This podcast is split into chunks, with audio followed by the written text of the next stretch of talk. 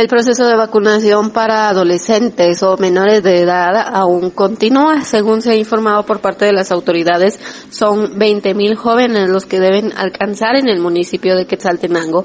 Esto explica Rosalia Rabanales con respecto a este proceso de vacunación y también con respecto al avance que se tiene en, en la vacunación también para mayores de 18 años.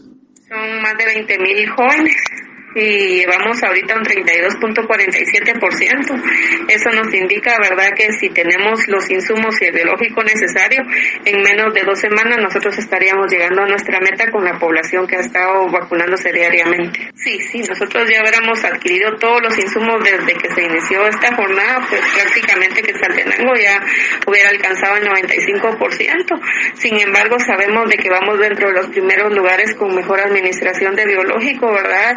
Y eso es gracias a la promoción de los servicios de salud, gracias a la anuencia de la población y la concientización que se ha tenido con cada persona. Sabemos que la salud es responsabilidad de todos y que la responsabilidad de nosotros como salud pues es brindar el servicio y tener todo lo que se necesita y de la población pues llegar a los servicios de salud para que se les brinde lo que ellos están solicitando. Indican que vacunas Sputnik B continúan teniendo en los servicios y los centros de eh, vacunación, por lo tanto tanto, esto es para las personas mayores de 18 años y eh, piden a la población que puedan vacunarse eh, con este eh, biológico y este está disponible en los puestos de vacunación de Shela. La noticia siempre antes por sucesos de Estéreo 100, Shirley Rodríguez.